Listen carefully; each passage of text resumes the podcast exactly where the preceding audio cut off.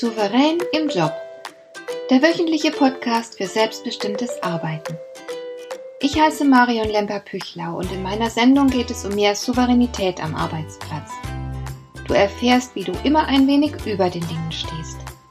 So kannst du deine Ziele erreichen, du bewahrst dir deine Selbstachtung und du ziehst mehr Befriedigung aus deiner Arbeit, obwohl all dem häufig so viel entgegensteht. Finde heraus, wie dir die Arbeit jeden Tag Freude macht.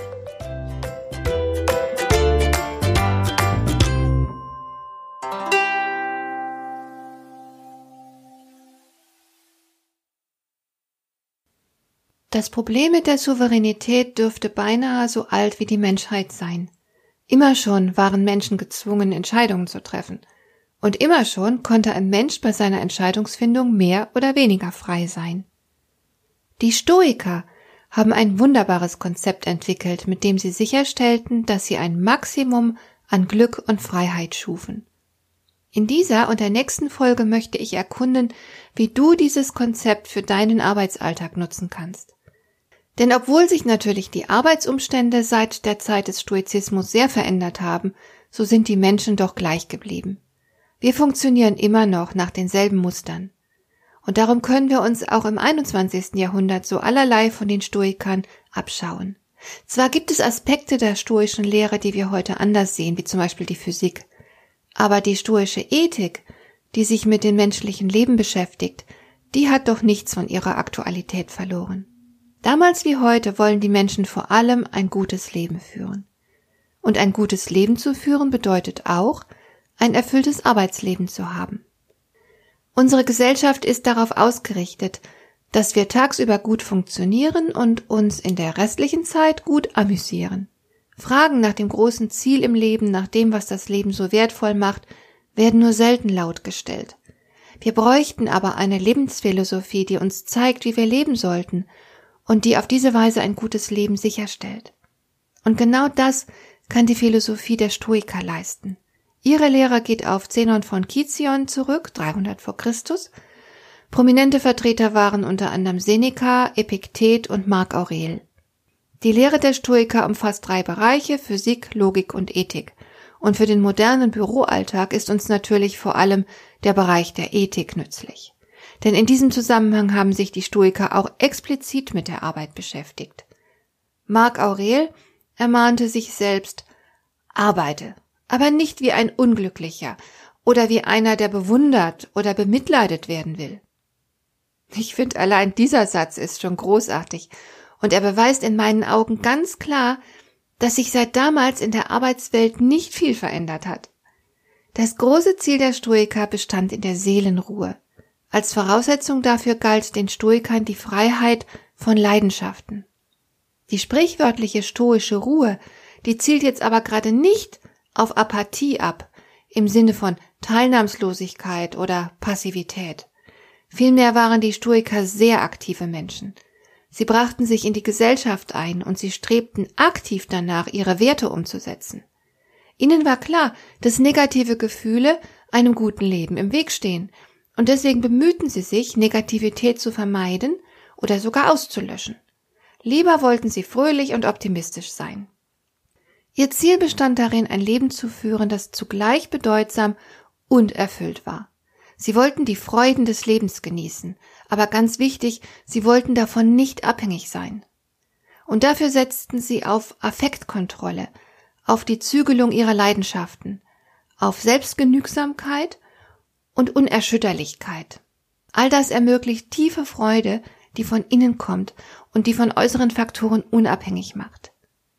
Als Expertin für Arbeitsfreude bin ich überzeugt, dass die alte Philosophie der Stoiker uns viele nützliche Anregungen liefern kann. Anregungen, mit denen wir unseren modernen Arbeitsalltag erfüllter und freudvoller gestalten.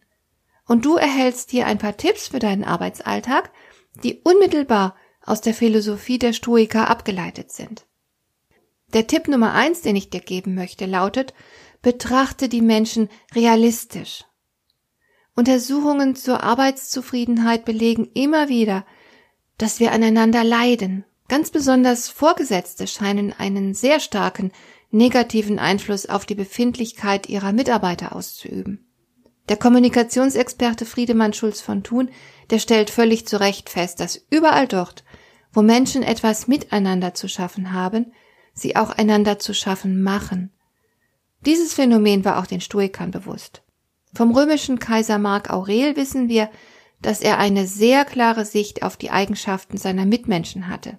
Denn er mahnte, beginne jeden Tag, indem du dir sagst, heute werde ich es mit Störungen, Undankbarkeit, Frechheit, Treulosigkeit, Feindseligkeit und Egoismus zu tun bekommen. Zugegeben, das klingt heftig. Und natürlich könnte man dagegen einwenden, dass immer das passieren wird, was man erwartet, und dass man deshalb mit dieser Haltung überhaupt erst das Schlimmste in den Menschen zum Vorschein bringen wird. Andererseits ist all das Schlimme ja zumindest unter der Oberfläche tatsächlich vorhanden. Und das Geschäftsleben fördert oft gerade die weniger tugendhaften Seiten in uns. Ich rate sehr dazu, unguten Überraschungen vorzubeugen und es wie der Schriftsteller Alfred Polgar zu halten. Der lebte übrigens von 1873 bis 1955. Und Alfred Polgar hat erklärt, ich glaube fest an das Gute im Menschen, aber ich rate dennoch, sich auf das Schlechte einzurichten. Mit dieser Haltung wirst du seltener böse Überraschungen erleben, weil du besser gewappnet bist. Das ermöglicht dir raschere und effektivere Reaktionen.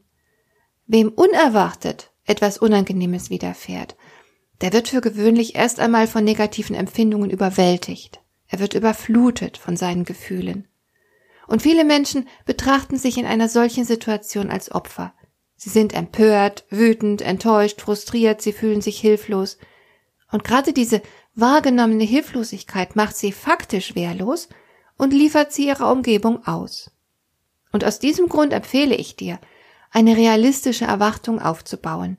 Erwarte nicht zu viel Gutes, aber auch nicht zu viel Schlechtes. Sei darauf gefasst, dass Schlechtes passieren wird und bereite dich innerlich darauf vor. Dann wirst du nämlich nicht so leicht aus allen Wolken fallen, wenn du mit unreifem oder unredlichem Verhalten konfrontiert wirst.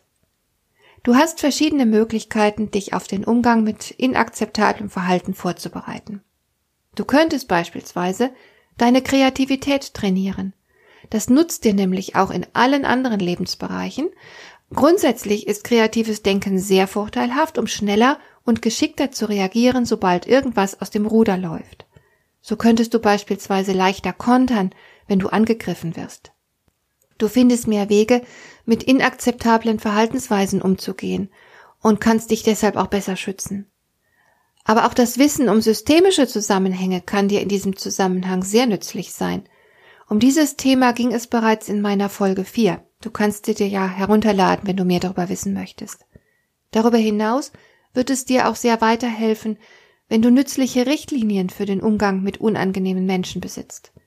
Die Stoiker hatten entsprechende konkrete und wohldurchdachte Überzeugungen. Und darum geht es jetzt bei meinem folgenden Tipp. Tipp Nummer zwei lautet, bloß keine negativen Gefühle spiegeln. Den Stoikern war bewusst, dass andere Menschen sowohl eine Quelle der Freude als auch des Ärgers sein können. Sie waren fest entschlossen, im sozialen Miteinander keinen Schaden zu nehmen, und sie schützten sich mit verschiedenen Techniken vor dem Verlust ihres inneren Friedens. Grundsätzlich pflegten sie, wie gerade schon beschrieben, eine Art sozialen Fatalismus. Das heißt, sie rechneten fest mit den Unzulänglichkeiten ihrer Mitmenschen. Ihnen war vollkommen bewusst, dass es keinen Sinn hat, sich zu wünschen, die Menschen wären besser und die Menschen würden ein reiferes Verhalten an den Tag legen. Wenn jemand in ihrer Umgebung ein schwer zu akzeptierendes Verhalten zeigte, dann machten sich die Stoiker klar, dass die betreffende Person nicht absichtlich unreif, irrational und verwerflich handelte. Sie gingen einfach davon aus, dass diese Person im Augenblick nicht anders handeln konnte. Und das verhalf natürlich den Stoikern zu größerer Nachsicht, und sie mussten sich auch weniger ärgern. Überhaupt arbeiteten sie mit allen Mitteln daran, negative Gefühle einzudämmen. Sie wussten, sie würden sich nur selbst schaden, wenn sie sich ärgerten oder vielleicht sogar Hass empfanden. Und diese Erkenntnis führte dazu, dass sie anderen Menschen mit Großzügigkeit begegneten. Es entsprach ihrer tiefen Überzeugung, dass man im Zusammensein mit anderen Menschen immer die Harmonie aller im Sinn haben sollte. Sie bemühten sich aktiv darum, anderen Menschen Gutes zu tun. Sie wollten Nutzen stiften. Ihr ausgeprägtes soziales Verhalten diente keineswegs dazu, sich Dankbarkeit, Sympathie oder gar Bewunderung zu verdienen. Es ging ihnen dabei vielmehr um den Erhalt ihrer eigenen inneren Ruhe und tiefen Freude. Soziales Verhalten und Pflichterfüllung sollten zu einem guten Leben beitragen. Die Stoiker waren entschlossen, sich ihrer Ruhe nicht rauben zu lassen. Deshalb mieden sie, so oft es ging, unredliche und negative Menschen. Sie umgaben sich bewusst mit denen, die ihre Werte teilten. Darüber hinaus passten sie auf, dass im Gespräch auch keine unfruchtbaren und unnötigen Meinungsverschiedenheiten entstanden. Das heißt, sie wählten ihre Gesprächsthemen sehr sorgfältig aus. Und sie sprachen beispielsweise nicht über Gladiatorenkämpfe oder Pferderennen. Wenn sie den Kontakt zu unangenehmen Menschen aus irgendwelchen Gründen nicht vermeiden konnten, dann machten sich die Stoiker bewusst, dass sie selbst ebenfalls mit Sicherheit für andere manchmal schwer zu ertragen waren. Und indem sie über ihre eigenen Unzulänglichkeiten nachdachten, konnten sie empathischer und toleranter mit anderen umgehen. Eine andere Methode, die die Stoiker gerne nutzten, bestand darin, die eigenen Gedanken zu kontrollieren und dem Unliebenswürdigen gegenüber einfach nicht so viel Raum zu geben, ihm einfach nicht so viel Beachtung zu schenken. Die Stoiker kannten zudem mehrere Methoden, mit Beleidigungen umzugehen. Und diese Strategien sind für die heutige Arbeitswelt sehr aktuell, denn es gibt dort ja unzählige Formen der gegenseitigen Entwertung, Beleidigung, der Demütigung. So etwas findet fast überall offen oder subtil statt. Die Stoiker empfahlen folgenden Umgang damit. Erst einmal prüfen, ob der Beleidiger möglicherweise recht hat. Dann würde es sich ja gar nicht um eine Beleidigung handeln, sondern um eine nützliche Rückmeldung. Weiterhin prüften sie, ob der Beleidiger möglicherweise falsch oder unzureichend informiert war. In diesem Fall könnte man ihn dann mit ruhigen Worten ins Bild setzen. Weiterhin empfahlen sie, die Quelle der Beleidigung mal zu prüfen. Wenn ein dummer Mensch etwas Beleidigendes äußert, kann man im Grunde zufrieden sein. Seine Zustimmung wäre wohl beunruhigender. Was dumme und unreife Menschen denken, besitzt kein Gewicht. Weiterhin machten sich die Stoiker die eigene Verantwortung bewusst. Wer von einer Beleidigung sehr betroffen ist, der räumt dem Beleidiger eigenhändig große Macht ein. Die Stoiker reagierten auch gerne humorvoll. Das zeigt nämlich, dass man weder den Beleidiger noch die Beleidigung ernst nimmt. Und eine weitere Strategie der Stoiker bestand darin, die Beleidigung zu ignorieren und ihr demonstrativ keine Beachtung zu schenken. Damit macht man dem Respektlosen gegenüber klar, dass man über ihm steht und sich mit der Beleidigung erst gar nicht abgibt. All diese Methoden sind ziemlich souverän und sie dienten den Stoikern dazu, negative Gefühle einzudämmen oder zu vermeiden, denn sie wussten ganz genau, wie unklug es ist, auf negative Menschen negativ zu reagieren. Sie taten alles, um Negativität nicht unbedacht zu spiegeln, weil sie genau wussten, wie sehr das ihren inneren Frieden stören würde. Die verwendeten Strategien sind heute so aktuell wie damals. Du kannst die problemlos eins zu eins übernehmen. Es macht Sinn, dass du dich in deinem Arbeitsalltag genau wie die Stoiker vor negativen Einflüssen schützt und du brauchst dir dafür nur die passende Methode herauszugreifen. Wenn du dem Vorbild der Stoiker folgst, wirst du im Laufe der Zeit zunehmend gleichgültig gegenüber fremden Meinungen. Andere werden es ziemlich schwer haben, dich zu ärgern. Das war's erst einmal für heute. In der nächsten Folge gibt es dann weitere Tipps aus der Antike für deinen Arbeitsalltag.